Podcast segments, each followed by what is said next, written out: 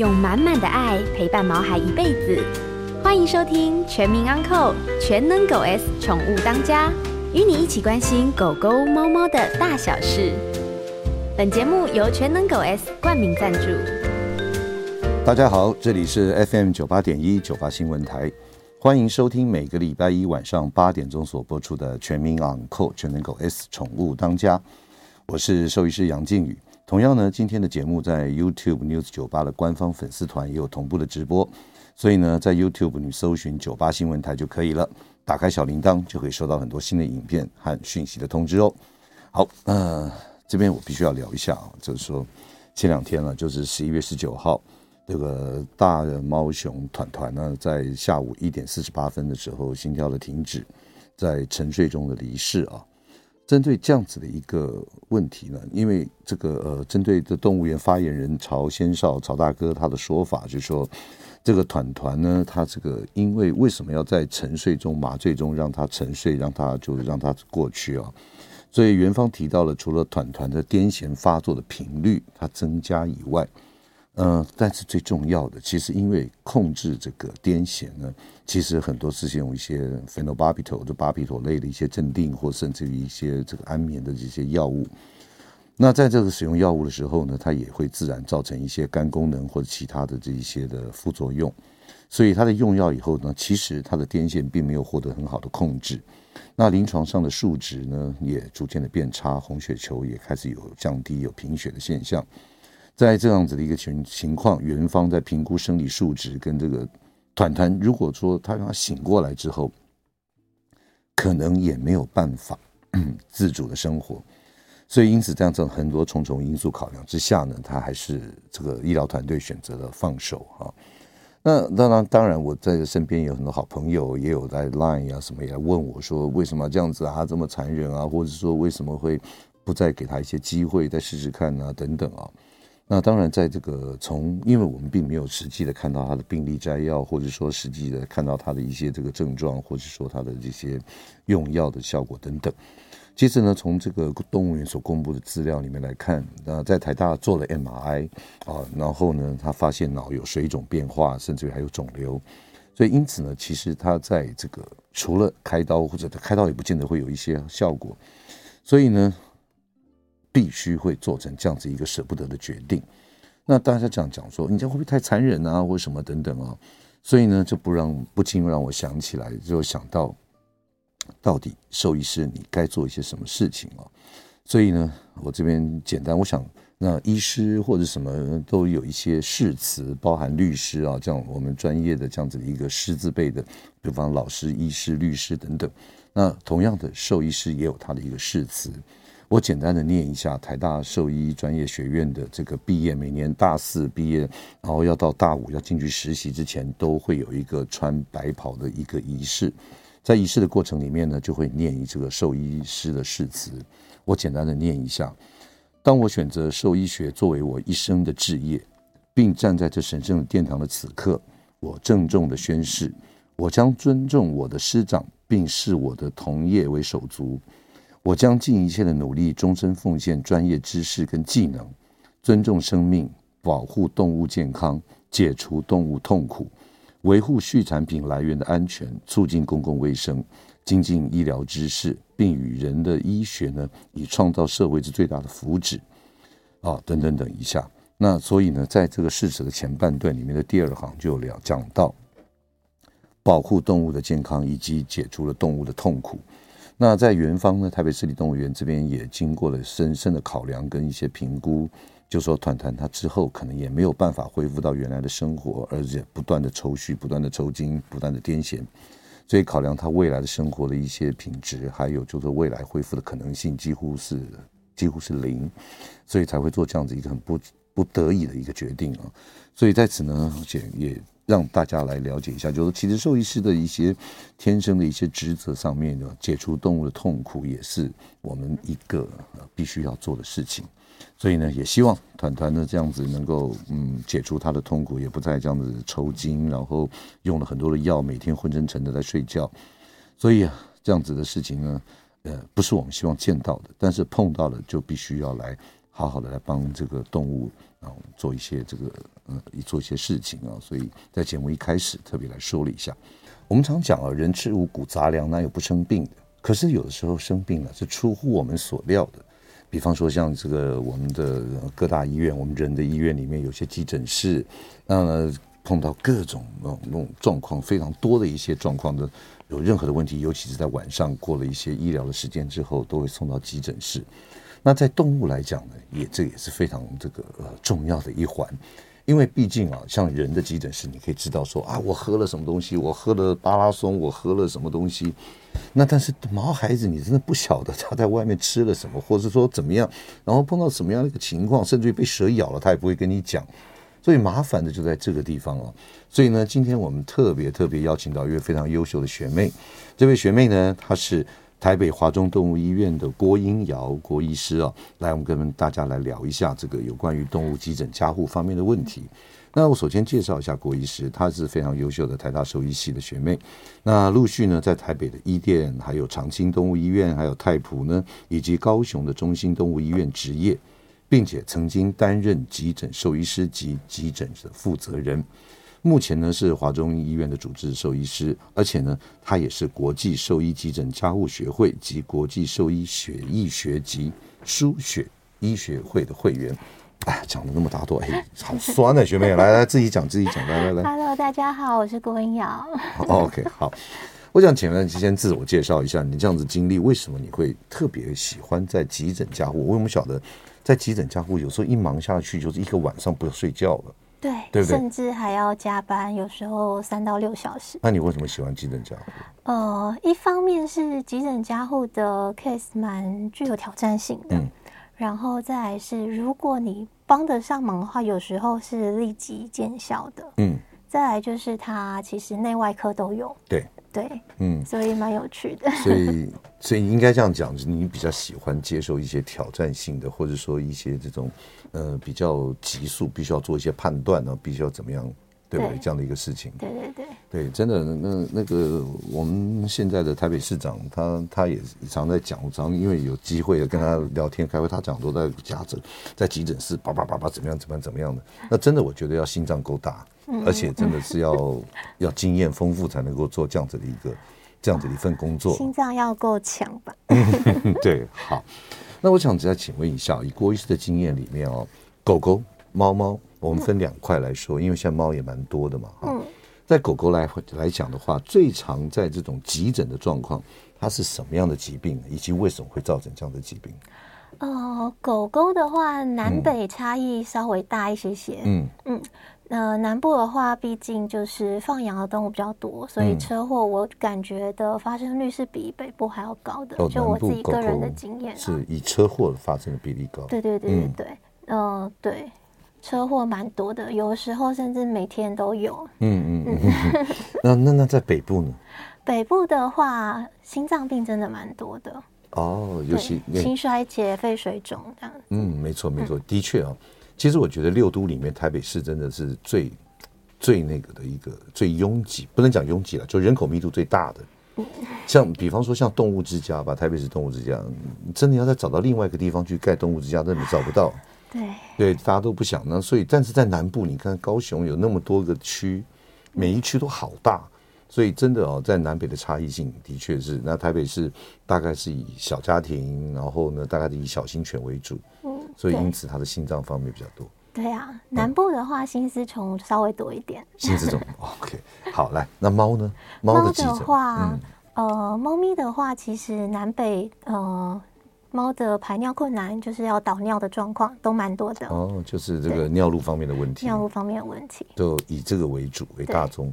那有没有说说它什么呃，比方说吃什么东西，或者怎么样，或者怎么弄？嗯，这个的话，南北的狗猫都有。嗯，然后狗狗其实特别多。嗯嗯，然后狗狗的话，其实真的可以吃的东西好多哦。嗯，对他们，你你碰过什么样子的？呃，肥料啊，农药啊，巧克力、洋葱、葡萄、蔓越莓，甚至连卫生棉条，然后一些塑胶玩具，嗯，就磁铁、电池，全部都可以吃。对对对对，它吃电池。电池，电池这个就是，嗯，比较急一点点，因为它如果没有赶快把它拿出来，它的电池一开始外露的话，嗯嗯，其实蛮容易会造成胃肠道穿孔、腹膜炎这样子。是，那在这个这么多这样这个里面哈。就是有没有吃一些那种嗯，比方说很奇怪的东西的？你在在在治疗上面，我们以这个误食或怎么样的？嗯，误食吗？嗯，卫生棉条其实也算蛮奇怪的啦。嗯嗯对，然后还有就是吃内衣的啊。吃内衣的。对。哎，我有时候真的想想象不到，就说他们为什么会有这样子的一个行为？对。但有的时候，它其实是一个行为问题造成的。嗯嗯。然后有的时候是它上面沾附的气味。嗯嗯对嗯嗯。OK，其实我在我在处理过，我接过，当然是把一盒订书针哦，它整盒这样咬碎，是一支米格鲁哇。然后把这个订书针整个咬碎，然后我们拍 X 光以后，你就看到密密麻麻一大堆。对，那个厂就看到“摸”字形的，这样咚咚咚咚咚咚。我以前看过一个蛮可爱的，就那个时候是，他不是急诊，是门诊，嗯，然后他是背迹造影，因为他就是觉得不舒服，然后。感觉就是呕吐呕吐，可是是有点慢性呕吐这样子。背迹造影之后发现一个小兔兔的头，就是一个兔娃娃。嗯，OK。对，就吞了一个玩具这样子。对对对对，然后吸饱的背迹就是一个兔子头在那个 X 光片上面。所以所以这很难想象，他们不会讲话的小朋友们呢，真的就说吞了什么或者吃了什么，甚至于这种有时候在外面散步，然后被突然被一些街犬、流浪犬也好，或是说有人养的没有生绳、没有绑绳子的。攻击事件也蛮多的，对，攻击事件是蛮多的，对，对，对，所以因此呢，在这种急诊跟这种我们所谓的急诊加护这边啊，真的的确是需要多一些这种照顾的。那所以呢，今天也特别邀请我们郭医师来我们节目现场，跟他聊一下，就是说，嗯、呃，在这个呃急诊的时候呢，有哪些东西是我们主人可以来事先来加以预防，或是来避免哈？那所以呢，这待会呢，请郭医师在我们进段广告之后呢，马上来跟我们来聊一下。好的。欢迎回到九八新闻台全民昂扣全能狗 S 宠物当家节目，我是兽医师杨靖宇。今天在我们节目现场的特别来宾是台北市华中动物医院的郭郭英瑶，比较难念。对，郭英瑶兽医师哈，来英瑶，刚刚我们在那个广告之前，我们有聊到说，在你这个呃急诊加护在做一些这种有关于乱吞东西或者乱吃东西这样子意外的这样子的一个急诊里面。那有没有哪些东西可以提醒我们听众朋友，或者说你在治疗这个急诊的时候，有哪些诶可以先预防的东西？那可不可以跟大家来经验来讲一下？因为我想，毛毛孩子爸妈很重要。首先，那个中毒异物这个部分，就是真的麻烦大家把家里的。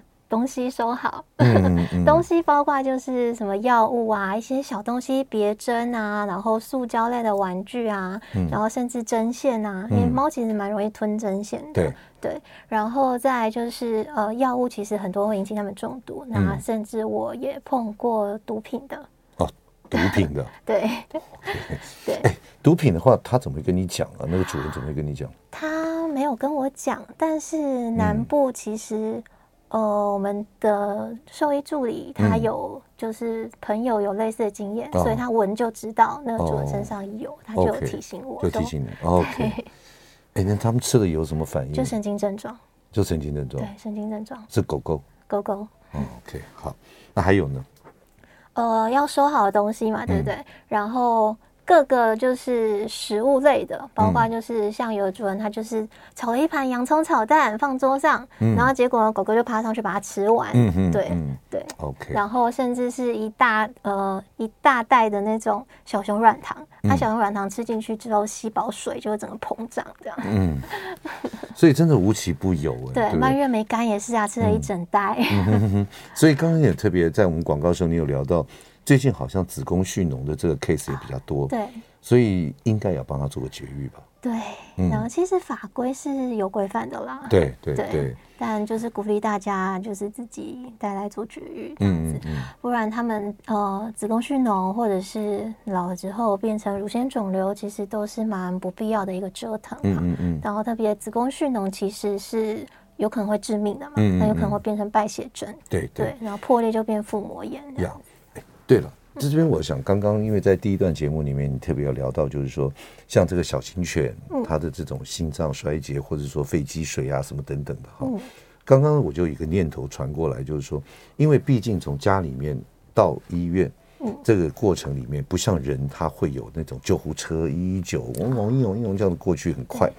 那这样子的话，就是说在过程里面运送的带到动物医院的过程里面，有什么这个家属可以在像我们人有做 CPR 或者这种，嗯，那他狗狗呢有没有一些这种急救的做法？狗狗到院前也可以做，就是单人的 CPR，嗯嗯，对，甚至就是你可以先在家，如果它是昏倒的状况，你可以先帮他 CPR，然后。打电话，就是如果你有不同不同的家人在的话，嗯嗯嗯、那如果你自己一个人在家的话，嗯、你就先帮他做 CPR。嗯，对。那 CPR 的话，呃。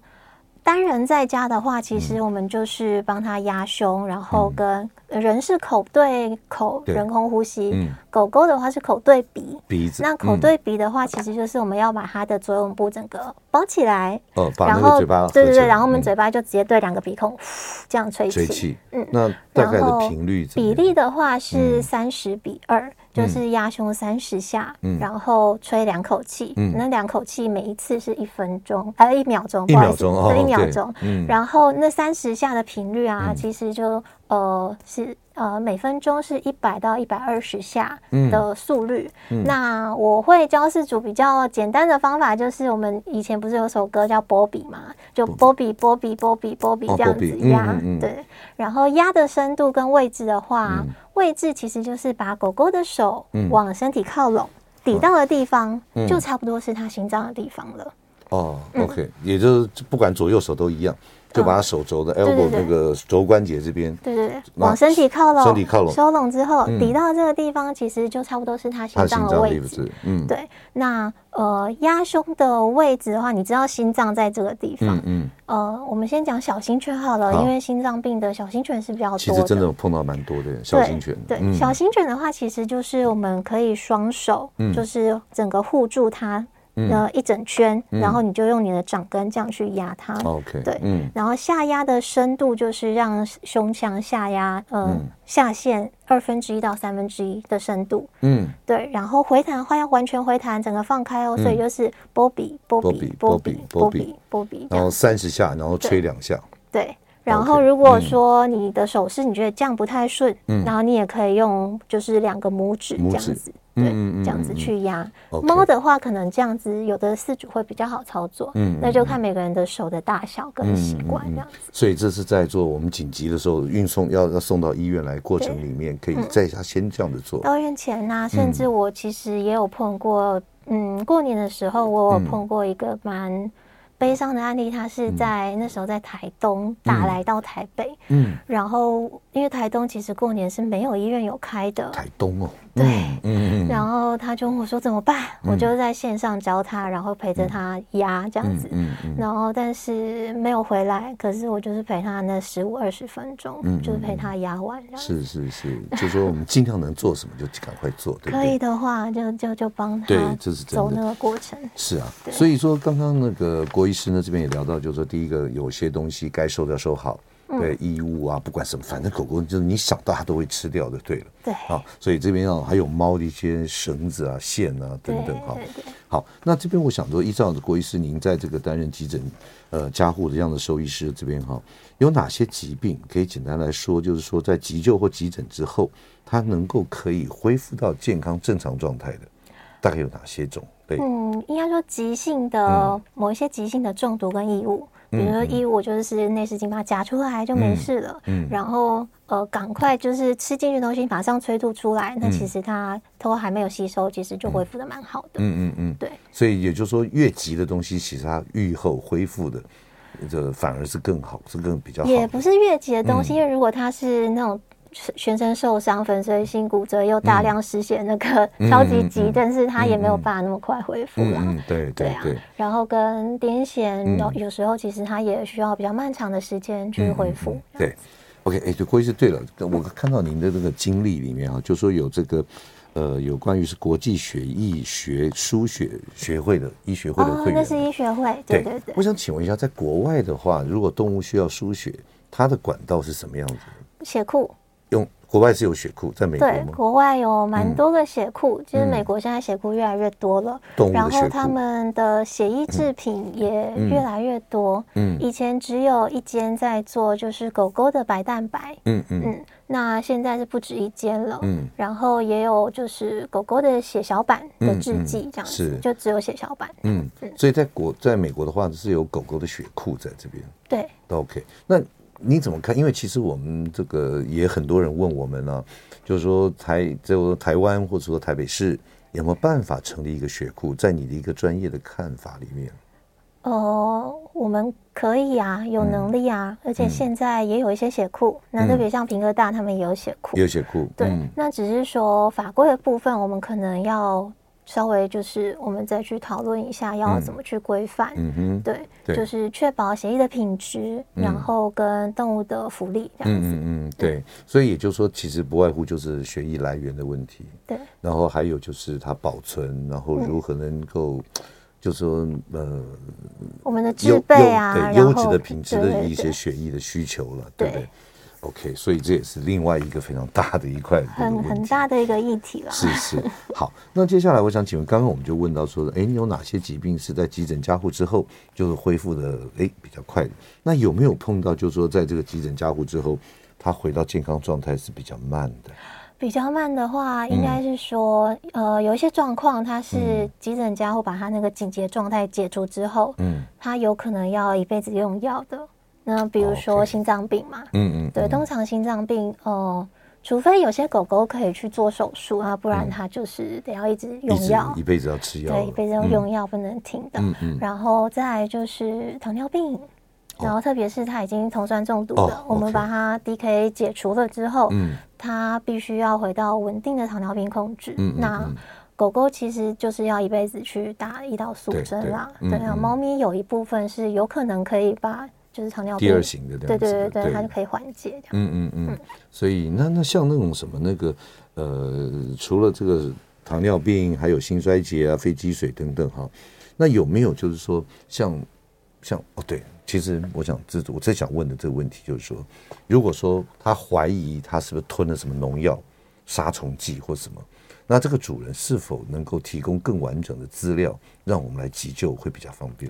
哦、呃，可以的话，就是他呕吐物，嗯，跟你知道他吃的东西的包装，嗯，就都带过来，嗯，对，这样医师会比较好判，比较好判断他的方向，这样子，嗯嗯嗯。嗯。通常在这个农药中毒这边，你碰的多吗？呃。碰过几例，嗯嗯，对，OK，那然后巴拉意的话就是比较悲惨的，嗯，巴拉意巴拉卦，对对对 对，对，那其实现在已经是禁药了啦，嗯嗯，对，所以我这几年是没有碰到，嗯嗯，对，那早年基本上这个药人也是一样，就是没有办法救，嗯嗯嗯，那蛇。蛇咬的呢？蛇咬，老实说，台北其实也有哦。对对，南北其实都有。嗯嗯嗯。嗯，那只是说蛇种可能会有点不太一样。嗯嗯。那如果有看得到是哪一种蛇的话，嗯、跟我们来得及去找到血清的话，是可以用血清。嗯。那如果说呃你的县市没有办法有血清，或者是你已经被咬了一阵子，嗯、我们甚至没有看到那只蛇，嗯，伤口也没有办法辨识它的齿，对，齿齿的话，嗯，那就是智齿。所以我觉得兽医师真的不简单的，就是说，因为你你治疗的患病患呢是不会讲话的，他也不晓得他是被什么蛇咬，甚至于主人根本狗狗出去玩回来就就不太对了，对，所以真的有时候是在这个有点像斗智，或者说从各种经验的判断。找寻一个治疗的方式，对，所以我们有的时候需要做蛮多的检查去辅助我们的诊断，嗯，因为线索太少，真的，真的，真的，我觉得真的很不容易啊。呃，今天在我们节目现场的特别来宾是台北华中动物医院的郭英尧兽医师，来跟我们聊一下急诊加护的一些事情。欢迎回到九八新闻台全民昂购全能狗 S 宠物当家节目，我是兽医师杨靖宇。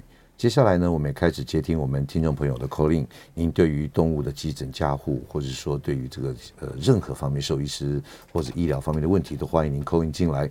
我们的电话号码是零二八三六九三三九八八三六九三三九八。那当然也欢迎在我们直播的 YouTube 下面留言，我们会立刻的为您来答复。在我们节目现场的特别来宾是台北市华中动物医院的郭英尧兽医师啊，来跟他聊一下急诊加护这边。来，我们刚刚谈到就是说，哎，这个急诊，然后有些是呃治疗完很快就会恢复了，有些可能可能一辈子都必须要服药的这样的 case 啊。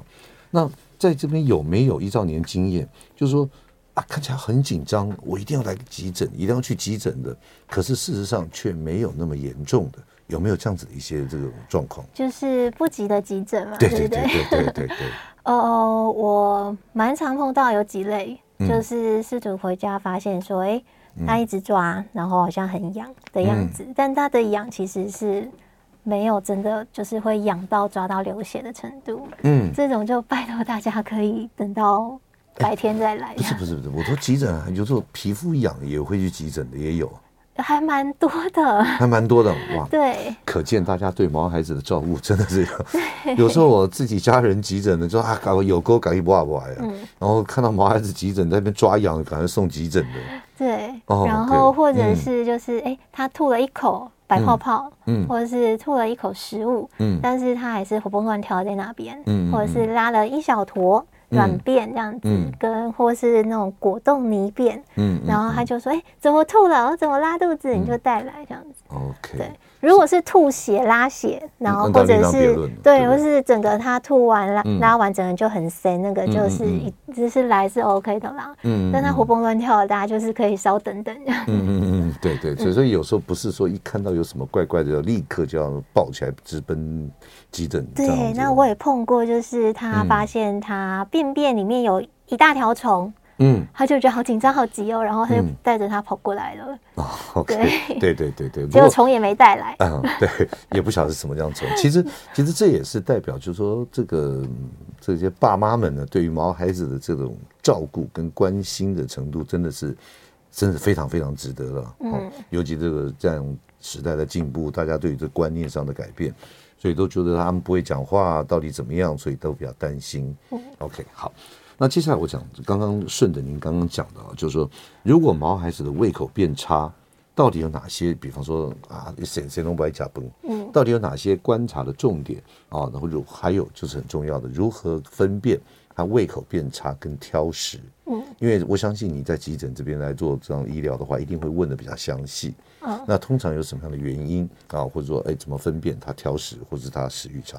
急诊其实不会问的那么详细，嗯嗯嗯、急诊会挑重点问，嗯嗯、然后门诊会问的比较详细。那可以建议大家观察的大概有几件事情哦。如果说你跟自己的就是呃狗猫是很熟悉的话，嗯、那你应该可以从它的肢体动作跟脸部表情、嗯、判断出来说它今天是嗯。呃有的动物可能会有一个，就是啊，这东西不好吃，我不想吃，那种傲娇的小表情，这样子。嗯，对对。那有的可能就是你观察说它，呃，有的动物是想吃这东西，嗯，又有点却步，想吃这东西又有点却步，嗯，对。甚至是说，哎，我想吃这东西，舔了一口，但是我可能只用某一边去咬，嗯嗯，对。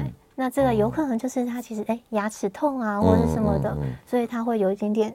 就是却步，可是他其实有想吃，有想吃。对，因为其实呃，我们会观察两件事情，一个叫食欲，我有没有想要吃这东西；再一个是食量，嗯嗯，对，这两个其实都是要观察的事情。嗯嗯，对。那再来比较少见的事情的话，其实就是我刚刚说的，他咬就是进食的动作，嗯，跟吞的动作，因为有的小朋友他是神经的问题，嗯，然后去导致说他其实。呃，他含了这个东西之后，他吞不下去，嗯、他舌头没有办法卷得很好，进去，嗯、对，嗯嗯。嗯，甚至有是那种绕尾海，对啊，对，所以所以所以这这样子的话，就是说他一个不吃东西，其实代表有很多不同不同的很多的含义，对，所以也要有赖于这个主人能够看他平常什么样子，对平常吃一碗，现在只剩三分之一，对，或者说他想要，但是呢，脸部的表情告诉你有一点痛。对不对？或者说，哎，其实我是想吃，但是我觉得不不香。对，那种挑食这这这方面也是可以提供这个主人来做一个简单的判断哈。好，那刚刚我们就要聊到，就是说像犬猫的这种这种重症加护啊，我们要聊到说你的重症加护、嗯、大概有哪些方面的一些疾病常见？有哪些叫做重症加护？哦，相对比较常见的话，嗯、大概心衰跟肾衰都是比较发生率比较高的事情啦。嗯嗯嗯、那心衰的话，其实就是。就是他需要有可能会需要一些利尿剂的点滴，嗯、所以 CRI 的部分，对对，然后跟氧气笼这样子。嗯嗯，嗯。那肾衰的部分，哦，他有可能就是刚开始先打点滴。嗯。那如果说后面更重症加护的部分，就是要洗肾了，嗯、那就是、呃我们的腹膜透析或血液透析的部分。嗯嗯，嗯。哇，那就是蛮长的一条路嘞。对对，那那另外就是说有没有就是嗯，因为我们刚讲的两块事情，一个是急诊加护，嗯，一个是重症加护，对对。那重症加护有没有就是呃，比方说开完刀，或者说哎，好像有点怪怪的或怎么样的？那重症加护这边你接的 case 算多的吗？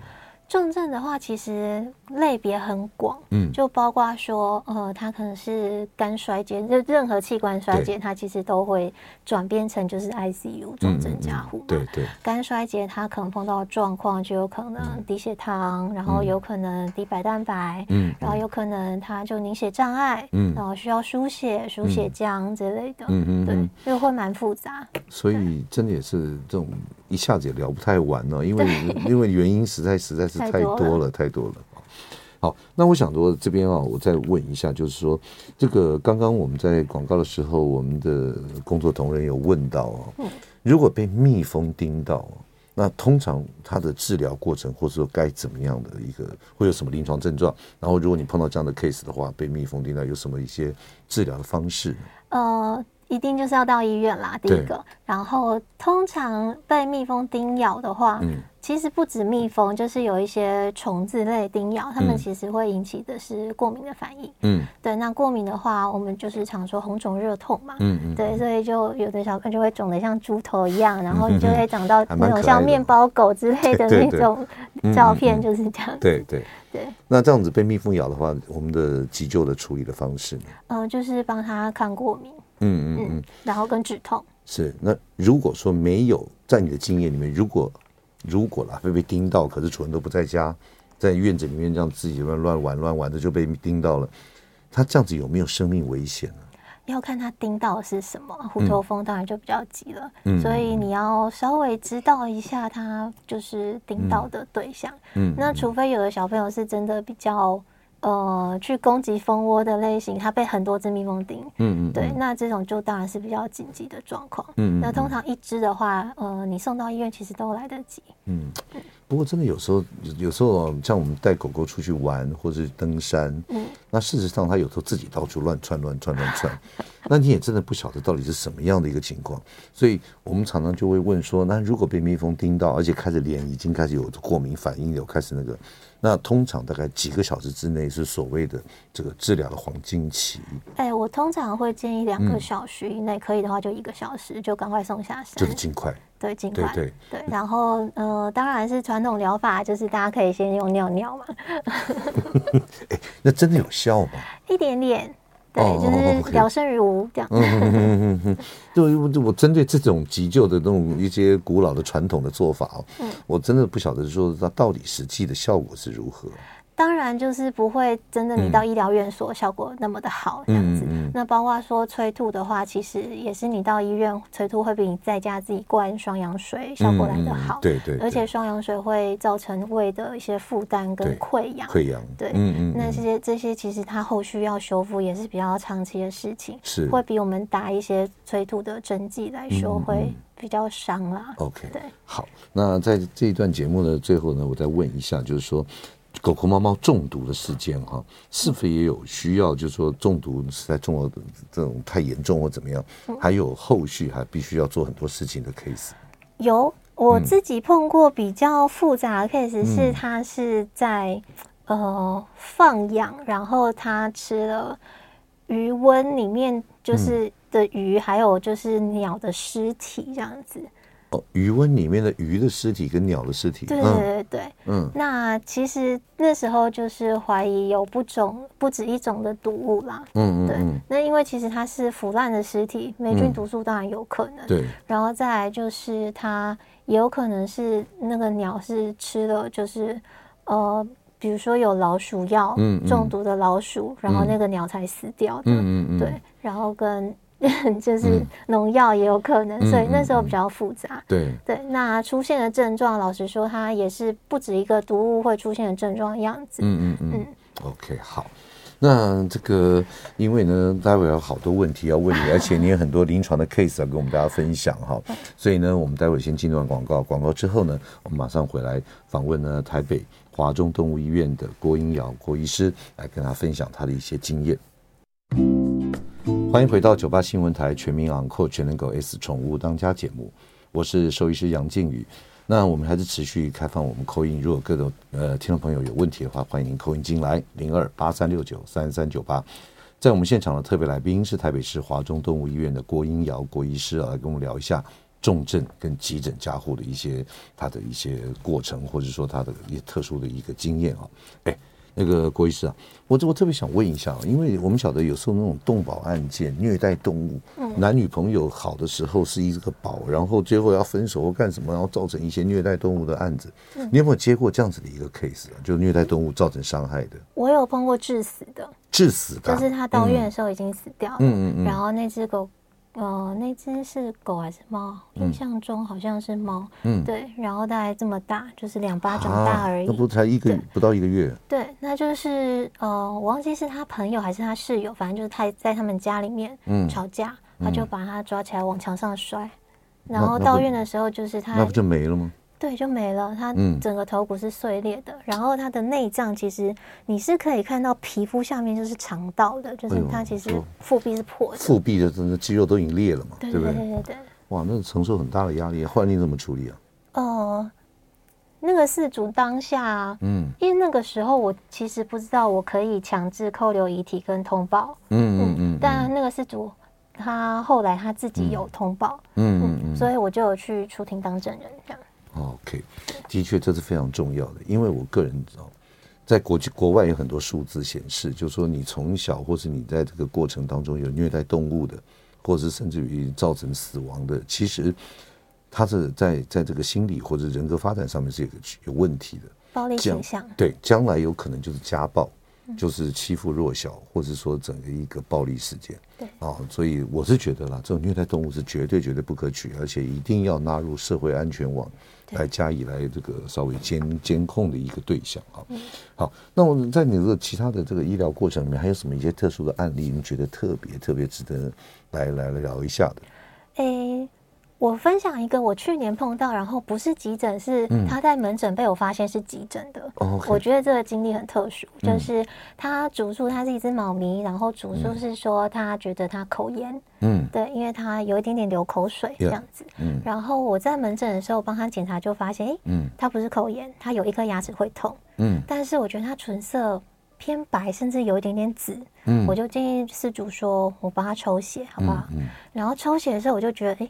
颜色比平常看起来深，嗯，嗯，我就滴了一滴到卫生纸上，嗯，那个血是巧克力色的，哎呦，所以就是变性血红素血症，对，对，然后我就跟他说，你的猫中毒了，嗯，它需要留院，嗯，你回去找毒物，嗯，那有可能是药物，嗯，或者是其他的东西这样子，对，然后他就留院了，那确实他们后来回家找，他们家少了一颗止痛药。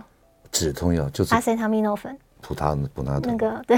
对对对，所以猫咪绝对不能吃那个的，不能碰都不能碰，对。不对？那我真的第一次碰到，是我发现它中毒，而不是它知道它中毒来找我的。嗯嗯嗯，是，所以它吃了那个普拿疼之后，它可能就开始流口水，或者说整个那样子吗？呃，流口水，我觉得还是跟他牙齿就是会痛有关系啊。对，然后就是他的黏黏膜唇色就是变白紫，其实就是他的呃红血球就是出问题了，所以他缺氧。是是，OK。所以真的啊，真的有想象不到的，他们的毛孩子就那种那种创造力，或是说他们他们那种行为是很难理解的。好，那我想只这样短短的大概一两分钟了，可不可以简单的跟我们呼吁一下，就是我们毛爸毛妈们平常在照顾或者饲养我们的毛孩子的时候，有哪些特别要注意，或者要收起来，或者什么哪些东西是很危险的？应该是说呼吁大家几件事情，拜托大家做好了。嗯、第一个是绝育嘛，你就可以避免子宫蓄脓，或者是你家里的动物不小心配到。嗯、那我也碰过，就是他觉得这只猫在乱翻东西，然后他就打了它一下屁股，嗯、结果那只猫跑到角落生了一只小孩，他才知道它怀孕了，啊、然后被他打了之后就难产了这样子。对，然后再来就是。呃，请大家还是不要放养啦，可以的话就不要放养。嗯，我也碰过，就是呃半夜被人家带来，然后扫了晶片，然后通知他，他也知道他的猫自己跑出门了，然后被车撞这样子。哎呦，对，然后跟我也碰过南部他放养在山区，然后就被山猪咬，然后整个肠子都掉出来，然后阿北就捧着一坨肠子的狗，然后再带带进来这样子。哇，真的真的真的，然后都是土。嗯，哇，那后来。OK 了吧？阿贝不做手术，他说他要等到白天，我也没有办法。哎呦，这样子，那那后来的狗狗呢？就就是他其实精神很好，他只是就是肚子破了，肠子流出来，我就帮他冲。是呢，还是就是但他精神很好啊，很草很好，就是帮他整个用泥土冲干净，然后那个看护垫整个包起来，跟他说你白天一定要去做手术，拜托你。嗯嗯嗯，OK。哎，真的啊，这种状况无奇不有，所以真的还多多小心。那我们今天非常谢谢台北华中动物医院的郭英瑶郭医师来跟他聊一下，到底哪一些急诊或者哪些事情是我们可以事先先预防的，可以避免的，造成毛孩子这么大的伤害。其实我综合了几点：第一个东西收好，第二个呢出去练好，对不对？第三个就是说要多观察他到底有什么异状。有时候我们对他不关心不 care，他他他他有不同的症状、不同的动作，你根本不知道他在干什么。特别猫咪要注意尿尿的问题，拜托大家。哦，对，没错，到了秋冬，冬天又是一个高潮，对，又是一个这种泌尿的问题。对好，非常谢谢华中动物医院的郭医师啊，我们下个礼拜同一时间再会，拜拜。每个宝贝都值得最好的，爱他就是一辈子。本节目由全能狗 S 冠名赞助。